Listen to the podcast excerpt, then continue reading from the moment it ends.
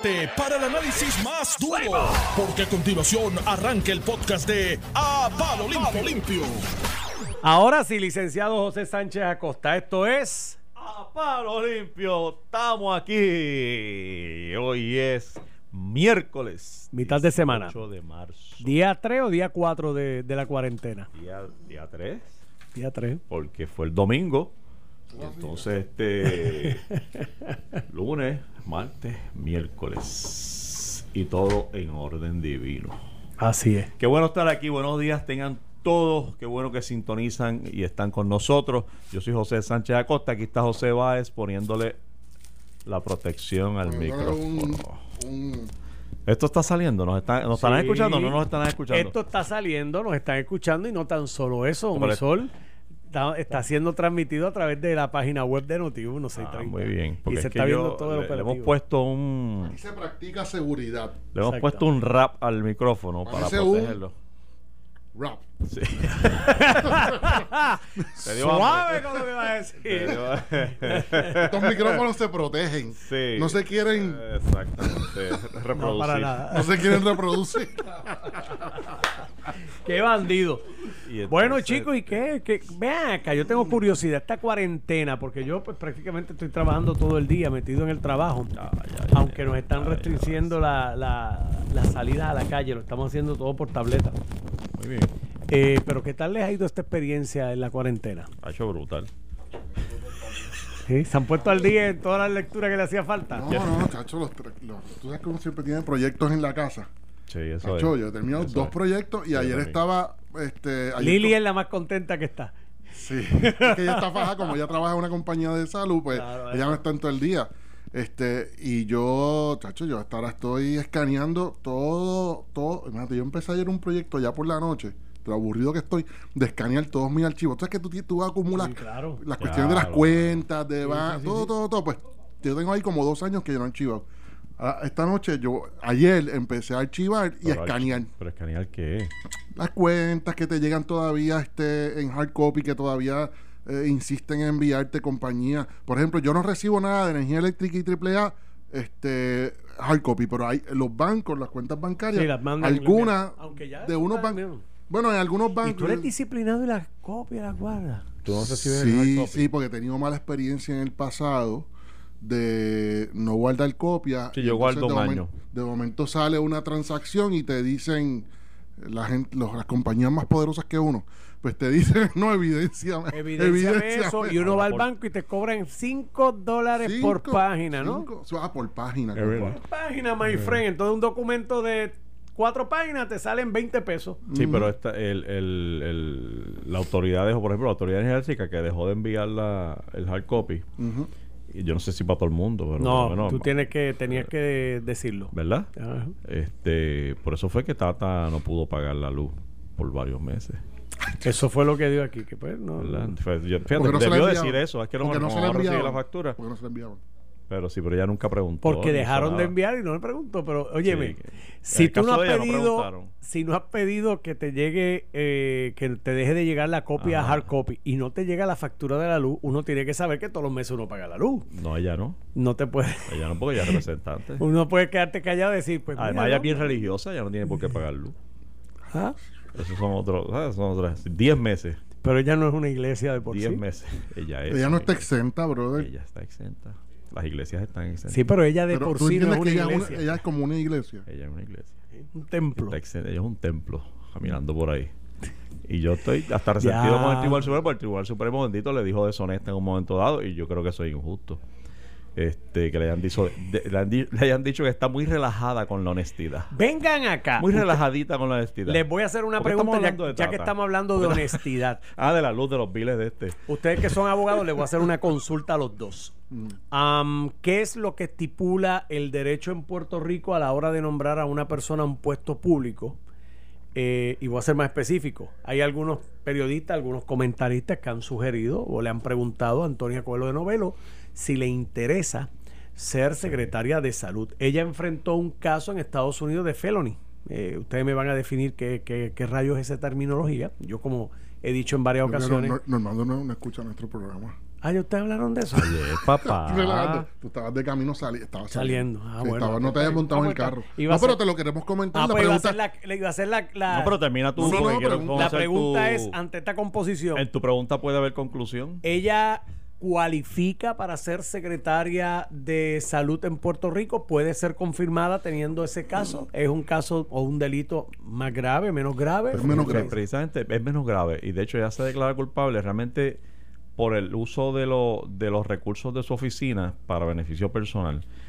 Específicamente creo que era el uso de, de choferes y, y este tipo de personal para vete a hacerme la compra, vete a hacerme esto. Ah, pues si es por eso medio gabinete de los gobiernos de Puerto Rico y de los senados y los legisladores. y Pues bueno, eso es lo que decíamos ayer. que ¡Culpable! realmente- Precisamente eso decíamos ayer, que hasta dónde hemos flexibilizado, ¿verdad? Da- Cuán Vamos. rigurosos somos con ese tipo de conducta. Porque metimos preso a Incerni, el del Por un 6, volky. Por un volky. Sí. Y al, al A búho, al búho por un aire Por acondicionado. un aire acondicionado de 600 Por aire. pesos. de esos de pared, ni, De siquiera, pared. ni siquiera un, era un split Un split. Óyeme, yo vi en una foto Pero que le tomaron 90. a Natalie Yaresco con guardaespaldas metido en un Marshall un día. Ah, yo me acuerdo de esa Ah, foto. sí. sí. Hello. Yo, yo he estado, yo he estado corriendo bicicleta un sábado, sábado, por condado o por aquella área, la ruta que todo el mundo coge. Y he visto eh, jueces del Tribunal Supremo, jueces juezas del Tribunal Supremo, con una escolta acompañándolos porque están caminando por allí. No, no, pero eso, no, eso es distinto. Tú, tú- es que, que tiene, de hecho, escolta la tiene y, y va- no va a dejar de, de tener la escolta cuando sale a caminar o a hacer compra, Un sa- como el caso de Jaresco. No sé, mano. Es que es utilizarlos para beneficios personales. Vete a hacerme la compra, vete a pagarme la luz, vete a pagarme el agua. sea, vete mandarlo a la él solo. acá. Bueno, y si los No, que yo, Claro, y es, si los que yo- usarlo de, de- para, pero tú para no me tu- preguntaste. Tu parapeto. Tú no me preguntaste. Yo, la Es que- escolta estaba corriendo y él no. O sea, que estaba, le dijo a la escolta, corre por mí. Corre por no. Diablo, se va. Pero Llama la a Otto, llama a Otto que reclute este para los chistes esos. La pregunta aquí sería: ese tipo de situación que ya ella se declaró culpable, ¿la, ¿le impide o es un elemento para no ser confirmable si es que la nombraran en algún Yo puesto? creo que es elemento. Yo creo que no le impide. Lo que dice la Constitución es delitos graves, que no lo es, o menos graves que representen depravación moral. Sí, yo entiendo que no la. Eh, ¿Y eso, y no representa depravación moral? Eh, Hay quien te dice, hay una Eh, sí. escuela que te dice sí. Es depravación porque tú estás utilizando, te estás beneficiando de cosas que no te pertenecen. Eh, tú puedes elaborar una teoría por ahí, pero eh, hay otra escuela de pensamiento que te va a decir, eso no realmente, cuando, cuando el legislador habló de eso, estaba considerando esta persona que, que, que roba, que qué sé yo. Yo, yo creo que la inhabilidad o la, el obstáculo que tiene principalmente de proyección.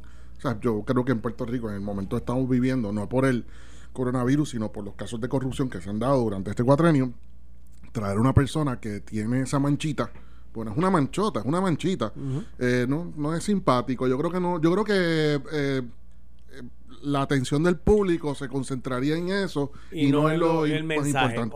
Ok, perfecto. Eso es lo que yo opino. O sea, yo no, sí, si sí. yo fuera asesor de asuntos públicos de la fortaleza, pues No, no, no. No, esa no sería la No la recomendación. no la recomendaba. no yo diría, mira, no, yo creo que se va a desviar la atención totalmente. Vamos a estar dos semanas o un mes Defendiéndola. defendiéndola a ella. Ahora pregunto yo, ¿un secretario de Asuntos Públicos se mete en ese tipo de cosas, José Sánchez Acosta? Eso fue un vacilón. No, no, No, yo, yo sé, no. pero ahora tengo yo la, la- la duda. de ordinario no debería ser un puesto. ¿Ves que el, el secretario de Asuntos Públicos, aunque uno- yo cuando coqueteé con, con Sí, eso, con esa idea. este, me di cuenta de que es una, es una figura bastante híbrida, no definida. Digo, hay una definición. y Es relativamente una nueva. Es Pero es relativamente, relativamente nueva y, y cada gobernador la ha utilizado y le ha dado la extensión que realmente ha querido según su persona. Fíjate que Jesús Manuel, Ramón Rosario, este, eh, Dios mío. Jorge Colbert. Jorge Corbel y, cual- antes de él con, con Sila quién era Ah. Era una- ¿De asuntos públicos? señor mayor este, De asuntos públicos. Yo creo que asuntos públicos. Ah, no- César Miranda. César No, pero Miranda. César Señor Miranda, Marando. César Miranda era secretario Era de la gobernación. O sea, yo creo que no existía. Un toda- señor no mayor, mira, eso. ese señor fue secretario de justicia y todo este país. No, porque es que fíjate, no, pero mira, es que quiero distinguir. Un señor mayor. pero mira los que mencioné Ramón Rosario y José- Jesús Manuel que son chamacos. No, Jesús no se Manuel. compara Ah, con bueno, sí, Jesús Jesús Manuel Manuel, fue Prensa. y fue también asunto Cuando. Jorge Colbert se... Sí. Ah, ok, entiendo. Entonces, es que pues, eso fue un poco, yo creo que eso... Pero cada uno, cada gobernador le ha dado realmente la definición que según la necesidad y como lo ha percibido. Eso como un chief of staff. Eh, Yo creo que complementa ese es el de la chief of- gobernación. yo creo El que- chief of staff para mí es el de la gobernación. Pero yo creo que complementa al secretario de Gobernación clásico del tiempo de Romero, eh, Hernández Colón, y entonces le quita unas, unos, eh, unas tareas que yo creo que es, mira, yo no tengo tiempo de ir a, a realizar, a representar a la gobernadora en una comunicación pública, así que tírate tú. Pero déjame decirte algo, y no Eh. en detrimento de- del amigo Sánchez Acosta, que yo estoy seguro que hubiese sido un excelente secretario de Asuntos Públicos. Es así. Osvaldo Soto es muy bueno. Por lo menos comunicando, el hombre es articulado, Sí, habla sí. muy bien. Tú le contestas Ese- y dispara rápido, no se queda patinando, no piensa, tú sabes. Ese puesto depende, eh, y luego la, la- cuán efectivo eres, va a depender de cuánta cercanía tengas a la gobernadora, cuánto acceso te den le dé la gobernadora a su círculo más íntimo y a la verdad. información que corre. Es en la medida en que a ti te mantengan castrado y no te acerquen a esa información, tú no puedes comunicar. Claro. Pero si a No, ti- y lo que comunicar lo va a comunicar en Exacto, contravención. exacto. Es como- va a tener unos, trapi- unos traspiés brutales con la. Con Es el co- como el abogado que le dice al cliente, especialmente el criminalista, a mí dímelo todo. Claro, dime todo lo que... tienes que decir todo. Yo me encargo de proyectarlo como hay que proyectarlo, Claro, conforme a la que ley y después el demás. fiscal no me haga papilla ya Pero me vas a si me, si no me, das información a medias o me mientes o no me das acceso, entonces yo hago un ridículo. Y, y creo que lo mismo aplica en ese, en ese puesto. Realmente necesita acceso total. Me parece que gradualmente lo ha ido ganando. Y la crisis esta misma lo ha ido colocando a él y a todos los funcionarios realmente en un acceso muy, muy distinto al que había previo a, a este asunto. Que ha cambiado todo y un poco, ¿verdad? Utilizando el pie forzado. Mira los periódicos. Cuando tú, yo, yo no recuerdo en mi, en mis escasos años de vida, este otro momento en que los principales periódicos del país se hayan puesto de acuerdo y hayan sacado exactamente la misma primera portada. plana, una portada que requiere una comunicación. Digo, y tú que estás en los medios, Normando, me, lo, me, lo, me lo dices. Eh, yo no, yo pensaría, sé que no es que son enemigos, No, no. o cero, nueve días, eh, nueve Pero son días, competencias, sí. pero son competencias y no me los imagino en conversaciones diarias. Mira, ¿qué hacemos mañana y qué hacemos aquí? Aquí hubo conversación y coordinación. Así es. Por lo menos en prensa escrita es la primera vez para coordinar una, una portada. Sí recuerdo hace mucho, muchos, eh, no hace muchos años, unos años atrás, que los canales de televisión se pusieron de acuerdo para transmitir a la misma hora con reporteros de todos los canales eh, programas especiales sobre la crisis esta de la quiebra y demás. Ah, se hizo un programa especial y cada departamento de noticias, el 11, el 2, Guapa, aportó reporteros y eso. Y al final se hizo un editorial de todos los canales donde fue compartido por cada una de, de las figuras designadas para, para dar lectura a lo que era la postura de los canales de televisión ante la situación de la crisis fiscal y la quiebra y la Junta de Control Fiscal y demás. es importante que se unan. Eso sí. Sí, los medios cuando se unen, los medios de por sí son poderosos. Claro. Cuando se unen. Así que pues para nada, hacer cosas buenas o para hacer cosas, cosas malas. malas, no, estamos de acuerdo. No estoy estamos acusándolo, sino que No, no, no, para oye. lo que se unan tienen un poder grandísimo, por eso se llama el cuarto poder. Por eso es que la Alemania nazi, uno de los elementos Goebbels, eh, hubo un ministro que era el que controlaba todo lo que era la información y comunicaciones y demás. Fallé. No soy tan bueno. Si no, no estaría metido en nos, ha un tirado, nos ha tirado una pelota de papel aquí. en No, pero cara. por el medio de yo, pe- ambos. yo pensaba que me la estabas tirando a Me, mí. me voy. Yo me esquivé, yo me esquivé. Yo me metí bajo la mesa. ¿Qué agresividad es esa? Pues porque a, pesar, a, a- a- a pique que tienes esa camisa valiosa. ¿Viste? Te voy a hacer un obsequio mañana al aire. Ah, tú Porque ves. tengo un duplicado de algo que vas a valorar. Ah, María, ya me gustó. Me gustó eso. Estos yankees, estos Este, yankees. te llevaste el plastiquito infectado, ¿verdad? Lo deposité en el zafacón. Muchas gracias. Pero no observo, licenciado. Mucho- Estos yankees son peores que, lo- que los fanáticos de, de Bad Bunny. No veo- ven y desinfecta mi área. Mira, este hombre coge, coge el plástico ese y todo infectado y nos lo tira en la cara. No, señor, no hagas esas acusaciones. No escucho. Oye, Juan, dame, oye, me das un pañito de eso, mano. Por favor. Ay, ay, ay. Juanito. Mira, este, oye, un montón de cosas pasando, José Báez. El centro médico montó unas carpitas ahí que me, me da cierta tranquilidad y me gusta. Déjame una por ahí, por favor. Déjala ahí mismo donde estaba Normando. que voy para allá ahora. Déjala ahí. Una, una. El rollo O- ah, pues pásale, exacto. Mejor todavía. Gracias. Juan. Eh, perdonen ustedes, eh, es que estamos aquí. el ¿verdad? proceso, Este, el proceso de- Esto, esto ha cambiado un poco la, la dinámica aquí. y estamos asegurando que esté siempre el área limpia. Nosotros realmente, para los que se pregunten, eh, pues estamos autorizados obviamente a venir a hacer el programa y así mismo por ahí, por la misma puerta que entramos salimos. Este, directito a la casa y es un permiso especial, así que no es, no, no, en la recomendación, la orden a esta altura, que afortunadamente todo el mundo está observando, es que se mantengan en su casa, excepto aquellos que están en aquellas industrias que requieren que usted eh, salga y haga su gestión, pero que se limite a esa gestión y es lo que estamos haciendo aquí Se aclaró como ayer. parte de los medios. O sea, claro, ayer este, la gobernadora hizo lo que se se necesitaba ya, que era ¿Qué una carta circular dando, haciendo un listado más específico aún de las personas o empleados trabajadores exentos en las distintas industrias. Así que Ah, sí, sí, sí. Lo no sé, sí, me pareció muy bien. Y déjame, hacer- déjame hacerte un comentario, este, eh, porque me preocupa esto. Yo vi en la página de antes, en la página 20, 20 y pico del Nuevo Día, que el secretario de Agricultura públicamente está diciendo que los placeros, el verdurero de la esquina, el que vende las verduras en la calle, eh, que no está exento.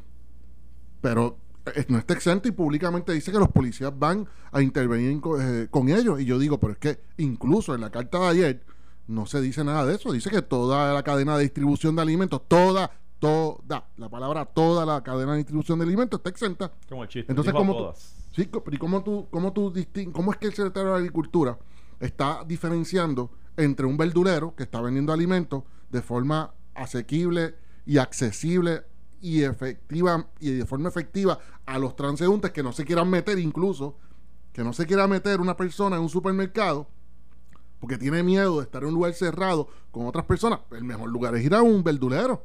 Digo, yo le digo verdulero, él le dice, el, término correcto son los placeros, eh, pero los placeros son, se, se entiende muchas veces que son en plazas, pero el verdulero que vende en la calle, cerca de su casa, cerca del supermercado, yo creo que es más seguro. Entonces, yo no he visto ningún sitio, la gobernadora tiene que aclarar eso, en ningún sitio que, se, que sustente el planteamiento del secretario de Agricultura. Yo exhorto a la fortaleza que aclare, desmienta o confirme lo que está diciendo el secretario de Agricultura, porque le está diciendo a los verdureros que lo que tengan lo voten. Así prácticamente eso es lo que dice. Yo no estoy. Ese es el efecto práctico. No, no, no, él lo dice, él lo dice. Oigan, yo sé que ustedes tienen que votar un montón de cosas, pero eh, a la larga va a ser más conveniente. O sea, les está incitándolo, los está diciendo que la policía va a intervenir con ellos públicamente. Está diciendo que voten todo lo que tengan y que ellos no pueden porque ellos, que ellos crean una situación más peligrosa que en los supermercados de propagación. Pues yo no eso- entiendo. Y eso abona al, al, al- al argumento que están- levantan muchos ya de discrimen contra el pequeño y mediano comerciante, porque tú sabes que las grandes cadenas abren porque puedes justificar abrir porque tienes farmacia o porque tienes alimentos, porque tienes pan o porque vendes... O sea, con tú solamente vender pan allí, ya abres el negocio. Yo no he entrado a ninguno, así que no sé cómo es la dinámica dentro y cómo, cómo evitan y si realmente están poniendo en vigor el que no pueden vender de lo otro. Pero si yo puedo entrar a una de esas grandes cadenas y comprar lo que me dé la gana, Sí. Este, y está abierta su color de que tienes una farmacia allí o de que vendes comida, entonces pones en desventaja al pequeño que le estás diciendo que tiene que cerrar. Y tú sabes, tú tienes el secretario de Y tú Agricultura. tienes ahora, tú, como tú dices, el verdulero. Y el secretario de Agricultura, contra, que no te voy a empezar a buscar la, la página aquí porque ya, ya dije la noticia, pero en- el secretario de Agricultura lo tiene, tú sabes, activamente diciendo vamos a intervenir con la policía. Yo, ya, me parece que no, me parece que eso hay que aclararlo, porque los si yo fuera placero o verdulero en estos momentos, pues yo estaría pensando, pues cerrar, estaría preocupado que me fueran a... Tú sabes que es una multa de 5 mil pesos, papá. Este, ahí. Para ti es nada, pero, ¿Qué va a hacer, pero no chacho? todos estamos en esa posición. este, Mira, hay otra cosa, yo, contra, cuéntame. Eh, una, una, una cosa también importante, esto, estoy loco por chismear de, no- de política contigo, pero... Oye, yo también, mano. Dos verdad que, que hay que- algo interesante. Dos cosas súper interesantes, que, una que te tengo que decir, pero antes de eso, Ángel Matos, el representante Ángel Matos, también hizo algo que me parece que es bien efectivo y bien atinado, y lo digo rapidito porque mm, es noticia importante, mm, este, eh, le envié una carta al comisionado de seguro y dice, comisionado de seguro, emita una carta circular lo antes posible, ya, ya, hoy, ya, eh, pa- para a las compañías aseguradoras de propiedad, para que atiendan diligente, eficiente y inmediatamente las reclamaciones por business interruption, que es de Mm. interrupción de negocio.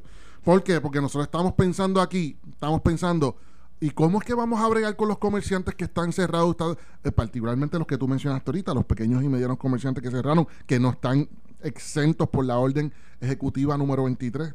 Pues, ¿cómo? Rápido, todo- rápido miramos al Congreso, miramos a los chavos federales. Bueno, muchos de esos comerciantes eh, pagan, pagan y llevan años pagando por una póliza comercial que incluye interrupción de negocio, que es las pérdidas que ese comerciante va a tener por, por la interrupción de negocio. Y Ángel Mato, representante, muy atinadamente dice, vamos a meterle mano a esos fondos. Arranque, comisionado, que sean diligentes. Y lo está diciendo al día siguiente de cerrar. Así que exhorto al comisionado que escuche a Ángel Mato, exhorto a la fortaleza que escuche y eh, esa sugerencia y lo haga inmediatamente para que no estemos de aquí un mes todavía hablando de que las reclamaciones no se han pagado. No, ese era el, el. Importantísimo. Y tenemos comisionado. Hay, hay un, Sí, hay un comisionado. Sí, Sí, se nombró sí, a alguien después de la renuncia No de- sé si es, no sé si está Javier. Caramba, t- hay uno, hay uno a cargo, no sé si es en propiedad. No sé si es en propiedad. Bueno, este. ¿Qué tienes por ahí? Vamos a hablar de política. Tú sabes que no, no, no es que te- tengo, tengo unos temas ahí que pues, cosas que, que han pasado, por ejemplo, el, este asunto, la nueva orden para que, realmente no la entiendo, la, la de los aeropuertos, Ah, sí. para, para un poco prohibir el tráfico aéreo y la llegada a Puerto Rico. Este, la gobernadora emite una orden o solicita realmente a la FAA. Sí, a- sí, porque nosotros no controlamos Sí, las fronteras. Exacto, solicita la cancelación de los vuelos a Puerto Rico, pero entonces cuando lo cualifica es que yo me pierdo. Dice cuan- a aquellos aeropuertos que no tengan miembros de la Guardia Nacional Sí, yo me realizando el perdí. cernimiento. Yo me perdí también ahí. Pues yo digo, entonces, ¿por qué no mandamos a la Guardia Nacional? O sea, ¿cuáles son esos aeropuertos donde no tenemos Guardia Nacional? Porque entonces menciona Luis Muñoz Marín, Aguadilla y ¿cuál es el otro? Eh, Isla Grande.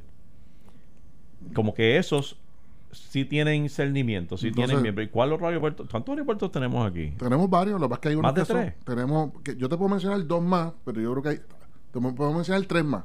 El de Ceiba, Sí. donde estaba la base, Ah. y te vas a acordar de todo, ¿no? Sí, Yo- sí, sí. Ponce, Ponce, Mercedita. Mercedita. Aguadilla, Aguadilla es, no, el de Are- en Arecibo hay uno, Arecibo. Ah, pero es que nada, pues entonces yo... yo No, no, pero es que, lo que no, lo que no sé, lo el- que sí que no son los... Lo que los- pasa es que no te van a llegar europeos por algunos de ellos. O sea, es que también. o sea, al de Arecibo no te van a llegar euro, y digo europeos por dramatizarlo. Pues se está pero pidiendo que esos entonces cierren. el de Arecibo se usa no para se- tirarse de, para- de paracaídas principalmente. O sea, eso Ah, no. Pues esos tienen que cerrar. ¿Y cuál es la charter pero ¿y cuál es la utilidad de cerrar esos?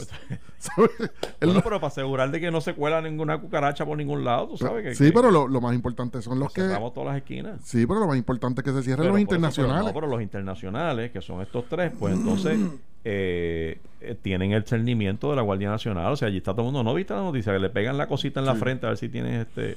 eh, y entonces, encima de eso, que me parece una gran noticia, una gran noticia, el que ahora los médicos pueden eh, eh, ordenar las pruebas de coronavirus sin necesidad del protocolo y la burocracia de tener que llamar al Departamento de Salud para consultarle a ver si era posible y era necesario y eh, eh, eh, si autorizaba hacer la prueba. Eso es importantísimo porque nosotros, mira, yo me levantaba, eh, llegué aquí y hablaba con los muchachos en la redacción, yo decía, mira, me parece una tremenda noticia que podamos decir que llevamos ya varios días con solo cinco casos positivos identificados, solo cinco cuando hay unos que brincan a miles de la noche a la mañana, a cientos en, en otras, en otras partes del mundo, y nosotros hemos logrado controlar a cinco, me parece que eso es una extraordinaria noticia. Ahora bien, el problema es que no estamos haciendo pruebas. O sea, donde pierde un poco el optimismo es porque realmente no están fluyendo las pruebas. Ayer veía el programa de, de Jay Fonseca de televisión que decía, entrevistó a varias personas que tienen todo el cuadro sintomático. Incluso viajaron. Uno de ellos viajaban de España, otro viajó de Florida, ambas jurisdicciones con, con múltiples casos. Con el cuadro sintomático, llaman al número 999-6202, que es el número que nos dieron a llamar, y en ambos casos les dicen, llame al, al su médico de cabecera. ¿Pero qué es eso? Pero, yo llamo, tú creas esta línea para que yo llame a orientarme y para dirigir el tráfico en esta crisis. Y la- el denominador común es que siempre lo que me dicen es, habla con tu, con tu médico de cabecera. No, pero ¿qué es eso? O sea, tú me tienes que decir exactamente ¿Cómo tú lo vas a atender? Tú eres el Estado, tú eres el que manejas esto. ¿Cómo que el médico? No todo el mundo tiene, para empezar, no todo el mundo tiene un médico de cabecera. Ese asunto de que parten de la premisa de que vete con tu médico de cabecera. Como si estuviésemos en los, ¿Qué es años, en los años 40 o 50, que todo el mundo tenía un médico de, de cabecera. ¿Qué sé yo? ¿Y qué sé yo lo que es un médico de cabecera para empezar? Yo- El que yo- atiende todos los problemas tuyos. Sí, pero no todo el mundo tiene alguien que, que, que, que atiende todos mis, mis problemas. Yo cambio y voy a distinto. Este y, y- no necesariamente, ¿sabes? Me- parece hasta medio, medio absurdo el asunto de que vaya con su médico de cabecera. De hecho, el mu- muchacho dijo, es que yo no tengo médico de cabecera, yo no sé qué es eso. Entonces, pues, pues me parece que eso, eso es importante que para nosotros realmente medir y sentirnos optimistas sobre el hecho de que hay cinco casos positivos, eh, tiene que correr las pruebas. Y se aumentó a 50, que si tenemos 100 disponibles, que si se pueden hacer 50 diarias, fantástico. Pero hay que hacerlas, hay que suministrarlas. Paren la burocracia ya. Si tiene el cuadro, si tiene fiebre, si tiene tos seca, si le duele el cuerpo, si tiene problemas respiratorios, háganle la dichosa prueba ya. Porque es la única forma de poder decidir, pues, ¿qué vamos a hacer? Aislarlo, ya sea en un hospital, si pasa de los 65 años, demás, o sea en su casa, porque bien le podrían decir, si usted no, si usted no pertenece al grupo de riesgo, usted eh, probablemente lo van a mandar para su casa, aislarse en su casa, y fantástico, pero tenemos que saberlo, y si no lo sabemos, pues Nelson nos, nos corta. Estás escuchando el podcast de A Palo Limpio de Noti1630. De regreso, amigos, a Palo Limpio. Estamos aquí. Hoy es miércoles 18 de marzo. Esto es Noti 630. Yo soy José Sánchez Acosta. Estoy con José Báez. Y hablamos de todo un poco. Mira, pero quiero hacerte un cambio en el pace aquí. Este, porque de hecho, de hecho, ustedes manténganse en sintonía con Noti 630 y usted va a estar informado de todo lo que va a estar pasando, los anuncios de la gobernadora, todas las noticias al día. Eh, así que me voy a desviar un poquito de los anuncios y las noticias. Porque Vamos, vamos a realmente- hacerlo, vamos, vamos. Porque realmente me parece interesantísimo. Y es la presencia eh, casi eh, 24-7 de la candidata y gobernadora Wanda Vázquez. ¿No te parece que, que el impacto que va a tener? O sea, yo, yo escuchaba ayer, yo la veía ayer en una entrevista de estas este, online que están haciendo ahora. Yo decía, la gobernadora. De hecho, pensé en Pierluisi. El equipo de Pierluisi tiene que estar dándose, contra el dándose set. contra Hey. la cabeza contra las paredes porque porque qué es esto o sea la la publicidad masiva la presentación la tarima omnipresente de la gobernadora es una cosa que, que no hay forma de comprar publicidad que llegue a esto. O sea Pierluisi puede gastar millones y millones en publicidad y jamás va a llegar al punto al que por crisis, por carambola, por causalidad o por casualidad o por, o por cosas de la vida, eh, ha tenido acceso a la gobernadora. Ha logrado eh, posicionarse en una parte donde ella no tiene que gastar un centavo en publicidad, no tiene que hacer un solo anuncio, un solo anuncio. De hecho, en medio de una crisis, ese es el gran problema, que los anuncios caen pesados. ¿Tú te crees que Piel, cómo caería un anuncio de Pierluisi ahora caminando por ahí y yo tengo las soluciones Y dando besos. y dando besos y Puerto Rico estará mejor conmigo? No. Caería bien pesado. Tú lo que quieres es información de cómo vamos a manejar la crisis. Y si esta crisis dura meses, esos son meses donde la gobernadora tiene un monopolio, monopolio de la publicidad. Porque incluso el Partido Popular y todos los demás rivales pararon sus sus campañas. Es que no, espérate, eso es lo que te iba a decir. No hay de otra.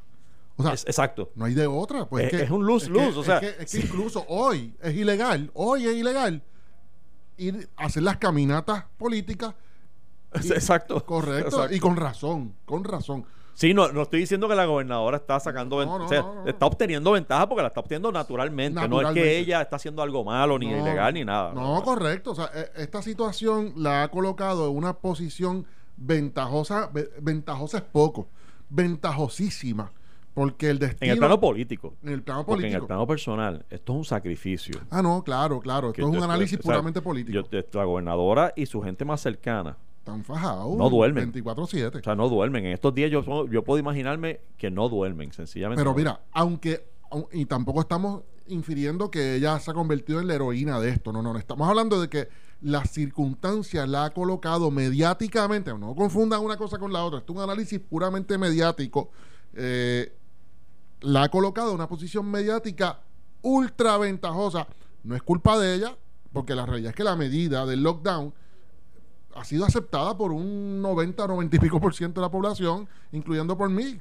Eh, lo que yo entiendo es que aquí han ocurrido dos cosas que han sido muy beneficiosas para ella, que el destino se las ha regalado. Digo, no estoy, caramba, por favor, no vayan a interpretar que qué bueno que le pasó eso o que ella está brincando en un pie porque le pasó eso. No, no, estamos hablando puramente político y mediáticamente. Uno, ella venía en los últimos meses, un mes corrido, cogiendo palo por culpa de ella, pero, pero cogiendo palo. Y nadie hoy se acuerda de todas las contradicciones de ella. Y, y no pretendo recordarla, es, es análisis político. De todas sus contradicciones, de todos sus traspiés, de todas sus metidas de pata. Se borraron. Están borradas en la mente de todo el mundo porque estamos preocupados, con razón, por algo más grande que ella. Y como estamos buscando liderato, como estamos buscando dirección ante Ajá. una situación de incertidumbre, ¿a dónde miramos? A la figura principal del gobierno de Puerto Rico, que es la gobernadora. La que para bien o para mal, ella es la gobernadora. Y a ella es a quien miramos para saber cuándo salgo de casa, cuándo voy al aeropuerto, cuándo puedo comprar, cuándo puedo hacer lo otro. Y como tú dices, o sea, eh, eh, no es que ella sea una heroína, pero ha monopolizado los medios Claro. por razón y naturaleza de su trabajo y su posición. Y esa presencia mediática tiene un impacto electoral. Y- no y- le quepa duda a Y nadie. súmale, súmale a eso que nadie, que nadie puede hacer contrapeso. y nadie puede hacer Porque es que la orden, de hecho, olvídate de la orden. Uno por la ilegalidad de que no puedes irte a caminar por ahí. y la realidad es que nadie le va a abrir la puerta a Y un dos, político. porque cae pesado. Exacto, nadie le abre la puerta al político y cae pesa, caería súper- Claro. pesado. O sea, tú no puedes ahora mismo hacer caravana. Vamos a decir que tú digas, pues está bien, pero no voy como político. Tú digas, ah, pues déjame no tocar las puertas, déjame hacer caravana. Tampoco es simpático. Digo, para empezar, no se puede hacer caravana. Pero tampoco sería simpático aunque la orden no existiera. Y aunque la orden no existiera, tampoco tú vas a estar por ahí dando la mano y dando besos y abrazos. Y haciendo reuniones en Marquesina. O sea, se paralizó el país políticamente y la gobernadora, que es candidata es candidata, está haciendo su trabajo, está capitalizando, no a propósito, pero está Yo creo capitalizando. que los planetas se, se alinearon. Se le alinearon a ella los de una planetas forma. se le alinearon para que Wanda increíble. Vázquez sea la gobernadora de Puerto Rico en el 2021. ¿Tú sabes por qué, te, por qué no, no te voy a refutar lo que acabas de decir? Porque si bien es cierto que yo, no entiendo, yo entiendo que ella no es la mejor candidata, y no lo digo como popular, lo digo, yo entiendo que Eduardo es mejor, can- mi pensar es que Eduardo Batia es mejor candidato que ella. Lo cierto es que, cierto es que el Partido Popular, y no voy a entrar en la noticia que te estaba comentando ahorita, pero el Partido Popular está tan decimado, está tan diezmado, perdón, tan diezmado que tú has visto en las encuestas, tú lo has visto en las encuestas, por más que Eduardo está súper sólido dentro del Partido Popular, por alguna razón no logramos los populares participar activamente en las encuestas, colocando a Eduardo como una competencia ante Wanda o ante cualquier PNP. Eso es decir que Y si estamos eso bien era cierto hace un mes atrás, ahora es eh, Sí. que, que ni hablar. ¿Sabe? Eh, Es una situación bien particular, bien interesante, bien curiosa que no hayamos tenido en Puerto Rico, donde la gobernadora se le han alineado los planetas.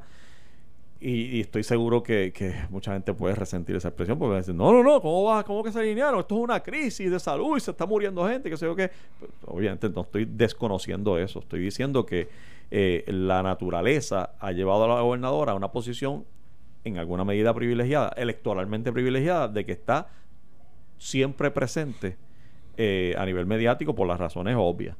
Y, y va a tener un impacto electoral. Y yo creo que la primaria se acabó. Yo creo que la gobernadora Sí. ganó esa primaria hace rato. eh, Ah, Aunque ella tiene la habilidad también de meter la pata. a menos Ella tiene la habilidad de meter eso, la pata. a menos que no cometa un blunder lo Y que, que los los ajedrecistas llaman blunder que es este error los garrafal comete. Y que los no hay forma de corregirlo Y los comete. y los comete. De hecho, justo la semana antes de este asunto de, de- del virus y de la orden de- de- del toque de queda, estábamos discutiendo la entrega del dichoso informe que estuvieron guardando y escondiendo, que tiene cuatro ridículas páginas absurdas sin ningún tipo de contenido importante, Y ella para lo cual el gobierno gastó, sabe Dios si cientos de miles de dólares y muchísimas horas de trabajo de mucha gente para tratar de impedir el acceso a un documento absurdo, absurdo, que ni siquiera raspa la superficie de la verdadera controversia, a mi juicio, que era si el gobierno de Puerto Rico es y fue responsable en la distribución de suministros para atender la emergencia creada por los sismos y los terremotos en el sur. Pero solamente tú lo estás mencionando ahora, pues estamos analizándolo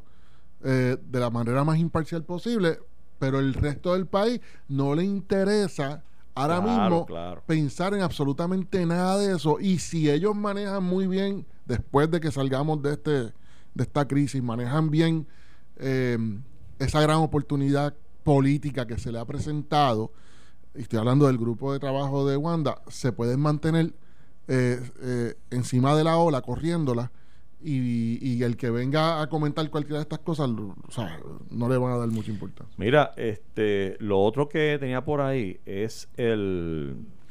Se formó una, controversia, lo más interesante, entre los cuales el uno de los protagonistas es nuestro compañero aquí, amigo Carmelo Río. Y es que la Cámara aprobó ayer que, o está por aprobar, para, dejarlo, ¿verdad? Este, la otra posibilidad. Por lo menos Johnny Méndez ha asumido una posición de que tú sabes que el inventario, el, el impuesto que se le, se le fija a los, al inventario, Mm. hay la teoría de que muchos comerciantes, a veces cuando tú llegas a la farmacia ahora y a los sitios a los com- y a los supermercados, que tú ves góndolas vacías completas, y muchos dicen que es que eso es por culpa del maldito impuesto al inventario que no permite que los comerciantes tengan resguardos para cuando vengan estas crisis ellos poder seguir tra- eh, sacando cosas y como no, no las tienen, pues por eso tenemos góndolas vacías. Sí, porque Eh, el inventario se calcula, el impuesto de inventario se calcula en función a la cantidad de inventario que tú tienes. Y tienes que pagarlo anualmente, vendas o no vendas. O sea, si te quedaste Correcto. con él y no lo vendiste, Correcto, correcto. te lo petaste y tienes que Así pagar. que, así que lo que tratan, lo que tratan de hacer los, los comerciantes, en teoría, hacer la discusión, es adquirir es ser lo más eficiente posible en, estrictamente con- lo necesario, lo que ellos entienden que van a vender en ese ciclo de, de venta. en su ciclo de venta y de recibo por la vía terrestre, marítima o es una logística que sea lo más perfecta posible. Entonces Johnny Méndez dice, no, no, no, no, no, está bueno ya de eso, está bueno de eso ya. Eh, los municipios tienen que aprender, estoy citándolo, eh, a hacer más con menos. Y han tenido, y han tenido dinero, pero no lo han sabido utilizar. Es hora de poner los intereses de Puerto Rico sobre los intereses de los gobiernos municipales. Wow, eso A mí me parecen palabras wow, mayores. Wow, ¿De, de quién vienen? De quien viene. Porque yo le he dicho más fuerte, pero yo no soy presidente de la Cámara. Y no, no digo para recordarle a la gente que yo le he dicho, no, es que, hecho- es que yo, cualquier persona que no ostentemos u- una banca en la legislatura, se nos hace más fácil decirlo. Ah, de cualquier legislador realmente que, que esté ahora mismo activo. Porque, Sí, cualquiera que cualquiera que le diga lo que tú dijiste. porque hasta ahora, y tú bien me lo has, me lo has explicado y, y- y lo he aprendido por ti, realmente la conexión en que, en que hay entre el legislador y el gobierno municipal y el, y el alcalde es, es una cosa casi de dependencia, según tú me lo has descrito. Este, de manera tal Política, que es bien dependencia difícil, política. Sí. De manera que es bien difícil y bien raro. Ver a un legislador asumir una posición que le va a costar al municipio, según los números, sobre 220 millones anuales. Le representa el impuesto al inventario, le representa a los municipios sobre 220 mil 220. de mi- millones, perdón, 220 millones anuales. Razón por la cual los municipios tienen a sus legisladores agarrados por el cuello y dicen, no te atrevas, no te atrevas. Y por esa razón resulta altamente, altamente eh, noticioso el que el presidente de la Cámara fije una posición que diga no. Y es que él mira, No, eh, trascendental. eh, quiere decir que Johnny, Johnny Méndez está mirando la góndola y está diciendo, espérate, esto está vacío por culpa de que nosotros al- algo no estamos haciendo o algo estamos haciendo que no está permitiendo esto. Aparece Carmelo Ríos y dice, espérate, es que yo no estoy seguro. Oye, y tiendo a coincidir con Carmelo. sí, Carmelo tiene un punto Carmelo dice, importante. Carmelo dice, el, eh, yo tiendo, eh, eh, yo no estoy seguro y no tenemos garantía de que los comerciantes Van a llenar las góndolas. van a llenar las góndolas y van a tener los almacenes llenos esperando las crisis. Porque vamos, vamos a ser Porque realistas. de- lo- eh, está, realidad- haciendo una compra. La realidad es que el inventario puesto en góndola cuesta. O sea, la realidad es que el- Claro. o sea, lo que está Y diciendo, lo que está diciendo Johnny es verdad en términos de en términos generales de los municipios. Tienen que aprender a vivir con menos. Pero lo que dice Carmelo es cierto. Lo que tú aprendas, lo primero que tú aprendes en la escuela de administración pública es control, la, la- la- control de inventario. O sea, un comerciante trata, hace todo lo posible por tener un control de inventario porque eso representa dinero. Tú no puedes tener, ¿para qué diantres? Tú vas a tener una caja de comida de perro dos meses. Exacto. ¿Por qué? No, tú lo quieres sabes hacer- que no lo vas a tú- vender. o sea, en el, en el mundo ideal, el comerciante quiere recibir la caja de comida de perro hoy y venderla hoy. Que eso es irreal. Pero ese es el mundo ideal, es ese. Eh, Si reciben los barcos de la costa este de los Estados Unidos, la mercancía llega semanalmente. O sea, semanalmente de Jacksonville, todos esos puertos usualmente hay unos barcos que vienen semanalmente. Pues si ya tú cuentas con esa logística, tú tienes que comprar por una semana. Pero si tú quieres volumen y que la caja de, per- de comida de perro te salga barata, tampoco puedes comprar una paleta. Tienes que comprar 20 paletas. O sea, esas dinámicas para eficientizar el proceso de control de inventario es ultra importante. Así que Carmelo tiene razón. De hecho, él Pero Johnny, yo me identifico con Johnny No en, está que, mintiendo. en- en que los municipios tienen que ser más eficientes utilizando el dinero. Especialmente, dice Carmelo, cuando hay una ley 29. Ah, ah, ah, Carmelo está ahí. cuando hay una. Una pregunta nada más. Suéltame el cuello, suéltame el cuello. ¿Cuándo es que se paga el inventario? ¿Para qué año? Al final del año. Gracias. Y entonces, cuando hay una ley 29 que está precisamente en atención sobre la mesa de, de un tribunal a, a decidir Ah. si realmente va a haber ese ingreso. Eh, acuérdate que la ley 29 es la que exime a los municipios del pago del plan de salud, el de la reforma y el del- del, y del sí, del retiro. pay as you go, el del retiro. Por lo tanto, tú tienes eso ahí y Carmelo y otros. Estoy mencionando a Carmelo porque fue el que escuché ayer este, hablando del tema. Este, dicen, el, si tú le quitas ese ingreso al municipio Más de 50 se y van. encima de eso lo pones a pagar el sistema de retiro y el plan, pues se acabó. Carmelo. Se acabó el juego. Carmelo, mira, pues, acabó. Carmelo, pues este es el momento. Carmelo me está mirando desde el otro lado de cristal. Este Está es el momento laser. de eliminar 50 municipios. Mira esto. Mira. no, lo que pasa es que yo te lo he dicho otras veces. Mientras existan los municipios, mientras no se legisle otra cosa, Hay tú que bregar con ellos. Tienes que bregar con Y ellos. Carmelo decía ayer una, que- una cosa que es real. Decía, bueno, está bien, eh, entiendo lo que están diciendo, pero, hay, que, hay existen. que sustituirlo. Existen y hay que sustituir ese ingreso, no lo puedes dejar sin nada. Y eso yo lo entiendo también. Y yo que soy, yo abogo por la eliminación de 50 municipios por lo menos. Yo estoy consciente que mi discurso lo hago en función a que tiene que ser un proceso eh, eh, con mucho cuidado y escalonado. Eso no es como que quítale la, quítale la alfombra de abajo mañana y vamos a seguir andando. Así no es la vida. ¿Sabes? Pero este, me resulta interesantísimo que por lo menos es- exista el debate, Wow, especialmente porque está dentro del mismo partido. Johnny se tiró al charco bien duro y yo lo felicito por haberse atrevido a decir, a verbalizar lo que muchos otros legisladores saben y no lo pueden proyecto- decir. ¿Este proyecto se, se aprobó en la Cámara, Carmelo? Eh, lo van a O sea- aprobar el jueves. Ah, no se ha aprobado. Se va a aprobar. Warning. se va a aprobar. Eh, se va a aprobar el jueves. ¿Quién es el autor? Eh, ahí está Johnny. Johnny, eh. a todos y a todas. Está Johnny, está Tony Soto, que ha venido trabajando eso por dos años y pico. Creo que hay eh, una- un tercero, se me escapa, uno de los autores, para no. eh, pero nada. Entonces, ¿cuándo ustedes lo van a aprobar? ¿El martes que viene? eh, se en el Senado, en el Senado, ¿cuándo lo van a aprobar? Tú sabes, la, ¿te acuerdas el jueguito ese de eh, Mundista un barco? Mira, mira. Oye, déjame decirte algo, Carmelo. Ese proyecto es mejor. Ese proyecto es mejor que el proyecto mío del cuatrienio pasado de, la elimina- de eliminación, y- de consolidación y supresión del municipio. Porque mediante un proyecto, y ahí coincido contigo, un proyecto como ese se aprueba. Y a- ayer tú estabas comentando en tu programa que por lo menos 50 municipios se verían tan afectados que Sesenta y pico. 60 y pico. No, o sea, y, y- y- oye, ustedes han tocado ¿qué? un punto espectacular que ahorita lo vamos a, a- a- eh, Alex, te estoy poniendo la agenda. Este, si ahora viene no, pues que el show es mío, no de ustedes. Eh, ¿Por qué? Y, el, y porque nadie, eso es un impuesto bien arcaico, pero ¿con qué lo sustituyo que no son impuestos? Sí, eh, hoy E- por esa hoy, es la pregunta. La realidad de nosotros hoy es que existen los municipios y tú no puedes quitarle la alfombra debajo de los pies a los municipios. Los que creemos en que hay que suprimir y, y consolidar, tenemos que considerar que no puede Eh, ser eh, de, la noche a la y- Y, le mañana. agradezco el análisis para que no digan que esto no está cuadrado, porque todo el mundo está hablando de otras cosas y estas cosas hay que hablarlas además del coronavirus. Bueno, porque es que surge precisamente en medio de la crisis esta de que las góndolas están vacías. Y es la razón por la cual, supongo yo, Johnny Méndez se para y dice, espérate, este... ya la- Tú me estás mirando mal, parece En que el- a favor de eso. me dicen que el, proyecto, el primer municipio que se va es, Co- es Coamo. Coamo, Coamo está... Juana Díaz dijo que no lo quería y Ponce lo está pensando. Ah, Alejandro. No les voy a contestar. No les voy a contestar. Mira, yo contestaría, pero como todos han utilizado mi, mi, mi, mi plástico... Mira que. tráele el lisol, tráele el lisol. Este, este funciona. Invéntate, invéntate una cosita de esas con elástico. Ay, no, es que va a parecer demasiado. Correcto. Eso es lo que yo estaba diciendo por la mañana. Esto, Dame un memo. mira, estos micrófonos están bien protegidos, hoy, ¿viste? hoy nos dan un memo. Ahí. Estos micrófonos están bien protegidos, ¿viste? No, me parece Mira, importantísimo. pero mira el picture, mira el, mira el picture de ustedes. Ustedes están hablando con un micrófono que está cubierto de plástico. Mira, ponle el plástico, Carmelo. Te digo, esto Eh, es. eh, eh, Alejandro es más malo que el virus. Esto es. es demasiado. de- una- un- Pero, No, pero mira, yo, yo creo que el debate, el debate Mira, sobre ah, la mesa. Pero ayer Carmelo decía algo importante eh, y, y es lo siguiente, y lo- yo lo, lo- lo estuve hablando con, con algunos alcaldes.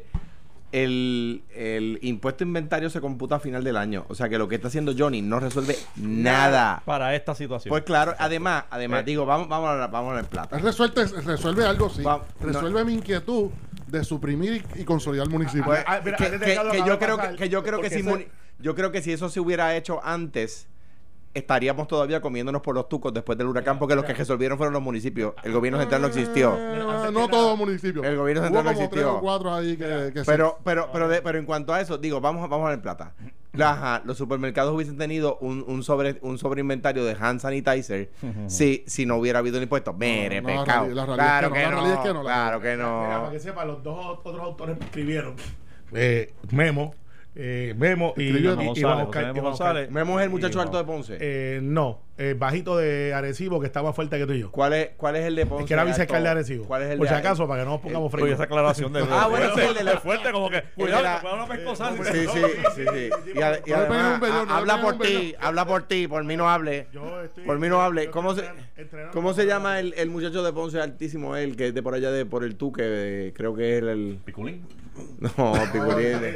Ese pudo haber llegado a Ese San porque Germán. cuando corrió por San Juan no sabía dónde quedaba San Juan. Ah, ¿Te acuerdas? eso no es verdad. María. Eso no es verdad. Eso no es verdad. Estás confundiéndolo con otro candidato que te lo voy a decir fuera del aire, no al aire. Pero te acuerdas que digo, mire, usted conoce el barrio. No fue él él. dijo, No sí, fue él. eso no es ese. No fue Ese él. fue Batia, pero estoy metiéndolo también. Barrio Cuatro Calles, ¿te acuerdas? No, Mira, pero a fin de cuentas, yo creo que el debate es bien importante, como lo trae José. es Banch, y como. Johnny, dime tú, ¿cuántos. ¿cuántos legisladores se habrán atrevido en los últimos años a hacer las expresiones que hizo, que hace- ah, eso Johnny? Todos a los que Walmart le haga un fundraiser, todos ellos No. se atreven. Eh, claro. eh, Digo, no estoy eh, hablando, no estoy hablando de Ah, Johnny. claro. Fíjate, No yo- estoy hablando de Johnny, pero la, la, la prohibición, la, la- lo que, quien, quien está moviendo en la demonización del impuesto al inventario, que yo creo que está mal y que hay que sustituirlo, es, es- son las megatiendas. O sea, no, no mordamos el anzuelo. Pero, pero sabes qué, y, y ahorita, y esto es casi Pero un ¿Tú crees que. Johnny Méndez está cediendo No, a este tipo de presión? no, Con no, todos los no estoy diciendo eso. con todos los impuestos que cobran los que ¿Quién municipios. se atreve? ¿A, quién se, a la pregunta es a quién se atreve. A todo el que, a, a todo el que Walmart le hace un fundraiser. No, no, macetas. Se esconden en la Eh, Espérate, espérate. Mira, cogí la, cogí la lengua aquí de Alejandro. Pero, ¿cómo es que dice Alejandro? Tiene la paquera rota cogió a todo el mundo. Si tú y yo lo sufrimos. tú y yo lo sufrimos. No, eh, Ah, bueno. Oye, ¿verdad, mano? Sonó, sonó, hubo hay, dolor. hay hubo uno por dolor en aquí que, hay uno por aquí que no se los aceptó. Es verdad, es verdad. Ah, mira. mira, está hasta con los ojos aguados, no, mano. Yo creo que- No, no. Alejandro Nosotros, vino- nosotros sí vino hasta- sufrimos algo. Alejandro vino hasta despeinado y todo. Viene, parece hoy, a hacer el ejercicio. ¿Cómo? No, está, está. Te tengo que contar. no, no puede estar en la finca. No puede estar. Yo tengo programa. Oye, mira, Ah, eh, ah, te toca a ti.